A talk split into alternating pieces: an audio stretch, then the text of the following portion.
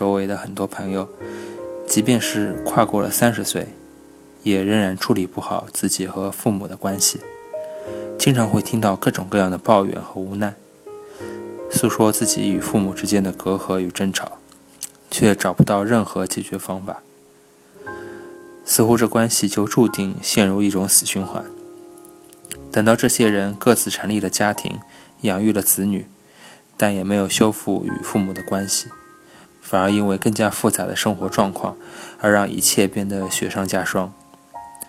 他们永远无法理解为什么原本亲密的两代人，如今却源源不断的彼此伤害。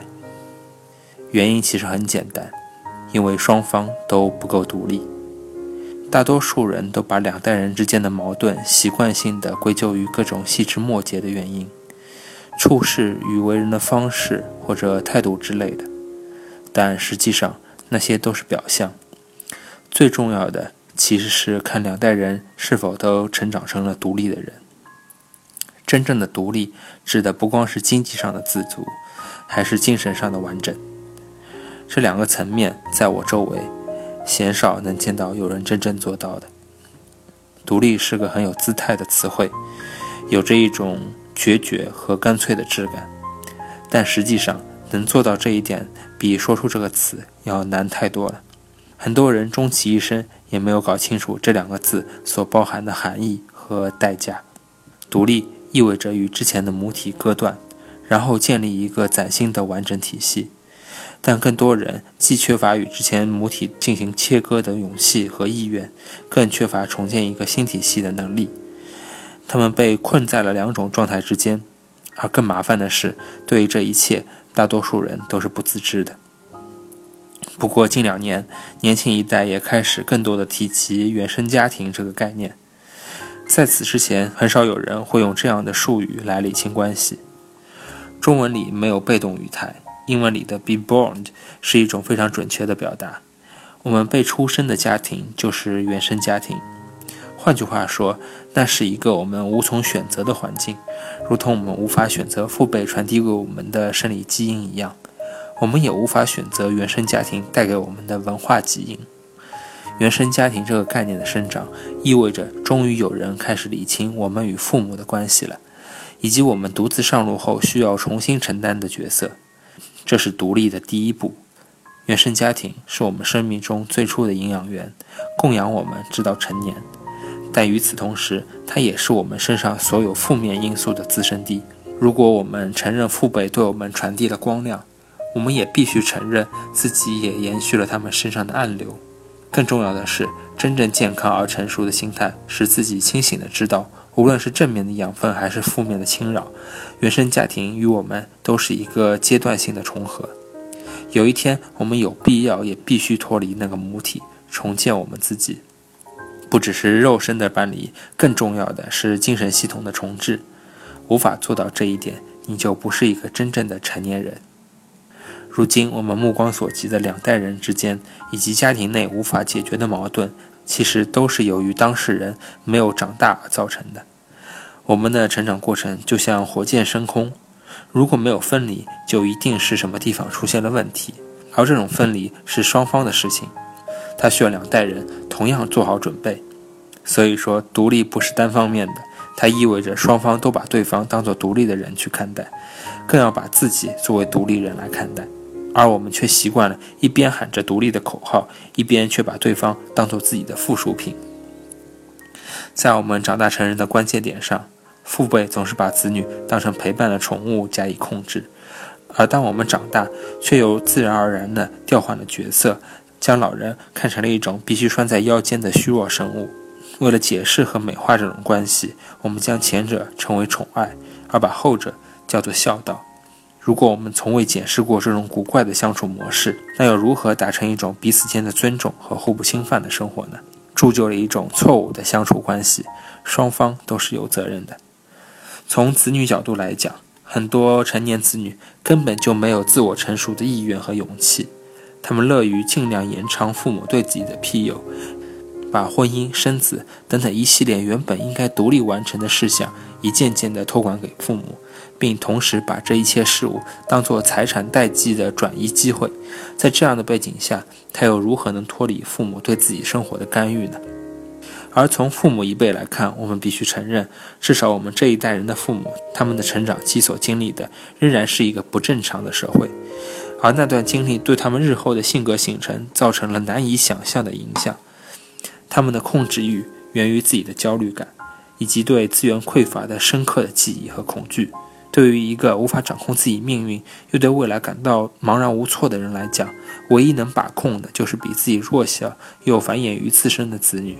毫不客气地来讲，我们这一代人的父母鲜有合格的，他们出生的时代以及后来所经历的巨变，对于他们的影响都是难以估量的。有时我看着路上的老人在机动车上大义凛然地逆向行走，看看他们在各种电子设备前茫然无措的样子，总会有一种突然蔓延开的悲伤。对他们来讲，这个世界犹如科幻。毫不夸张的来讲，他们几乎都是被突然间抛到这个新世界来的。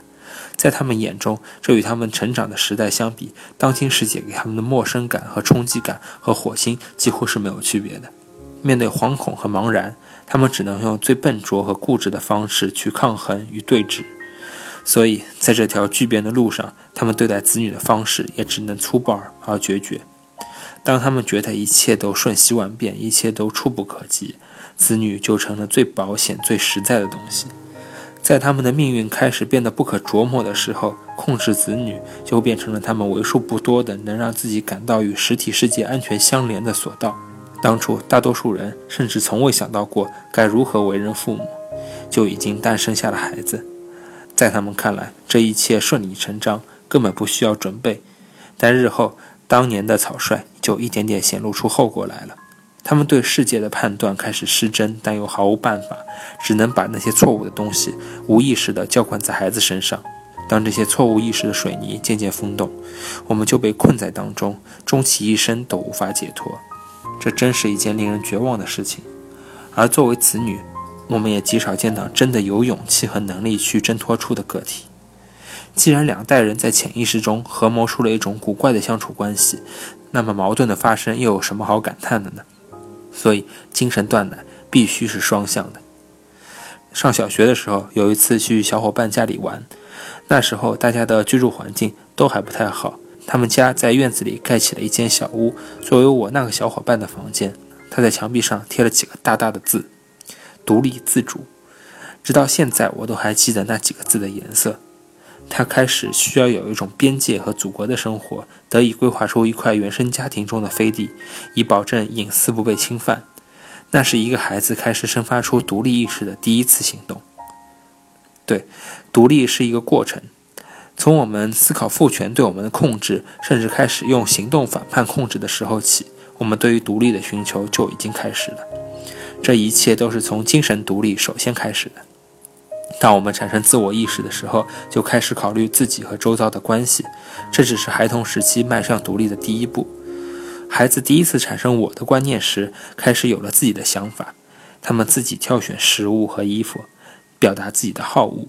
总体上来讲，这些都会让父母感到开心和骄傲，因为这不但证明了孩子的成长，更重要的是，父母感受到了某种回馈，并且深刻的清楚，孩子目前仍然是可控的。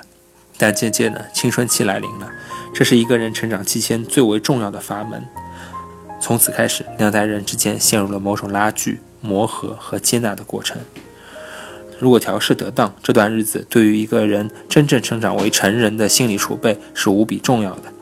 它不但让孩子得以做好成熟的准备，也同时让父母这一辈调试好了角色，明白自己不可能永远扮演子女的主人。双方应该在进退中调试出一种彼此尊重的成年人的关系，但悲剧的是，很多中国家庭都卡在了这个关口。原本我们经历青春期的拉锯和磨合之后，都会初步奠定日后真正得以独立的心理基础。在那之后，我们应该会经历一段更加重要的阶段——一个人独立生活。从某种程度上来讲，这更像是一种自我训练。他跨越在原生家庭和日后重新建立的家庭之间，一个人从实体意义上面对一切，解决一切。这个阶段是我们真正拔节生长的时期，那是真实世界第一次铺陈在我们面前。我们开始独自收获美好，承担后果。没有人是你的后盾，你自己才是你自己的港湾。不要想着有人为你收拾残局，也不要从事那些你自己无法承担后果的活动。我们只有自己面对过所有的伤害、痛苦和快乐，才能真正长大成人，学会如何的与他人相处，如何与自己相处，如何度过苦难，如何通过顺境。这一切没有人能够真正帮得了我们，只有我们自己体验。如果你没有经历过这个关口，你就没有真正意义上进入成年。但问题是，我们的社会对于这些重要关口，往往从未给予过充分的在乎和重视。我们的父母一辈将对儿女的控制尽可能的延长，而我们也很少愿意去真正抵挡这种以爱之名的剥夺。有太多人从原生家庭直接进入到了婚姻家庭，这期间他们从未经历过任何的自我淬炼。他们以孩童的状态成婚，接着又以孩童的内心状态成为父母，开始复制着他们父辈的悲剧。这其实就是为什么那么多的家庭两代人之间关系如此糟糕的本质原因。他们根本没有能力去应付复杂而真实的人生。多年以来，我们一直稀里糊涂地处理人际关系。把自己与父母一辈的冲突与其他人周遭的人际关系的不睦归结到一个个边缘而失真的原因上，但从未想过这一切都与自己不是一个独立的成年人有关。上高中的时候，因为青春期的逆反心理，我对父母和我说的每一句话似乎都很不耐烦。有一次，我妈妈给我房间里送东西，我仍然很不耐烦地应付，她就突然对我说了一句话，让我精神受用。她对我说。你不能在需要我们帮助的时候对我们招之即来，而在不需要我们的时候又对我们挥之即去。她说的没错，我们得清楚独立的代价。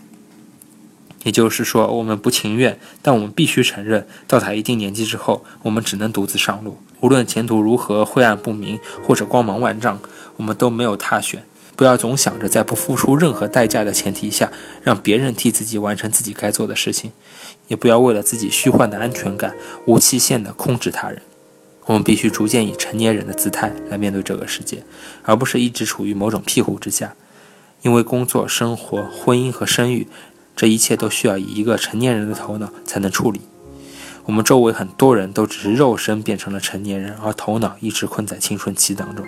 原生家庭终究只会变成一种过去式，我们要学会接受这个现实，和原生家庭保持应有的距离，并不是抛弃，而是让双方都能独立面对未来。千万不要孝顺你的父母，而是要请你尊重你的父母，像尊重每一个你认识和不认识你的成年人那样，学会倾听，学会帮助，也要给他们留出空间和余地。在此同时，对他们以爱之名的干扰，学会说不。一个孩子只是出生在这个家庭，而不是一生都要受制于这个家庭。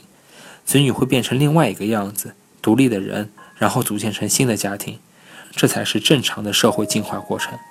只是很多中国家庭始终没有接受这个道理。什么时候双方都能变成独立的成年人了，然后再以尊重成年人的态度来对待彼此，什么时候关系才能顺畅而健康？而这是一个长期的规训过程。我们如今已经可能无法改变太多了，只是如果我们这辈子做了父母了，我们自己成为了一个新生命的原生家庭的时候，请不要重蹈覆辙。